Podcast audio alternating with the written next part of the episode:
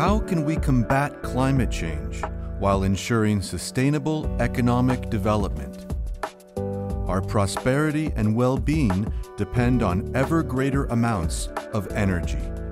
Without energy supply, I don't believe that uh, economic growth will be there. This is an important issue for all the developing countries, developed countries alike.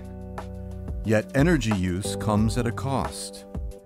Its emissions cause climate change.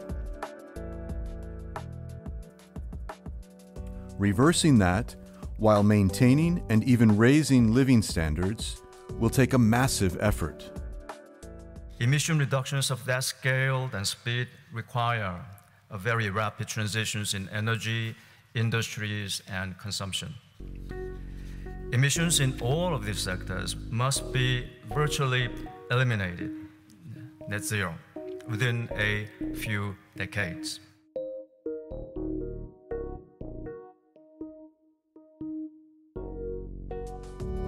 Governments have committed to climate action by increasing energy efficiency and the use of renewables such as solar and wind.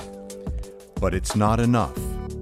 Despite the growth in renewable energies in solar, wind, and others, we saw last year global emissions increased and reached a record high.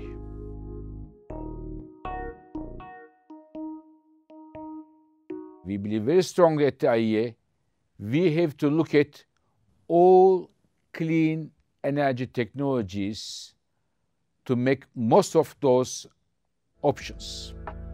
Future low carbon energy systems must produce far more clean electricity, including for transport and industry. Countries will also need reliable, low carbon power to back up renewables when there's no sunshine or wind.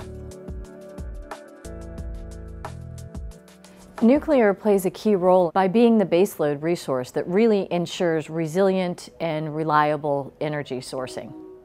For some countries, nuclear power has already helped decarbonize electricity production and drive economic development.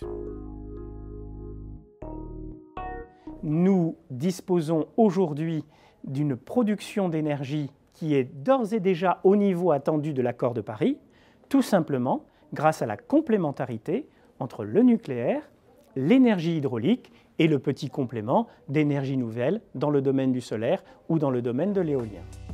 Still, shifting to a low carbon energy system remains challenging. It requires balancing the complex interplay between energy, economy, and environment. Countries must plan their transition based on projected needs but also on the availability and adequacy of energy resources. Clearly, not every country uh, has an interest in including uh, nuclear energy as part of their energy mix. But once that the country has decided that, the, that nuclear is potentially a choice, it needs to, to be included at the very, very beginning. That's the only way to optimize how we are going to achieve this transition towards cleaner electricity and cleaner energy.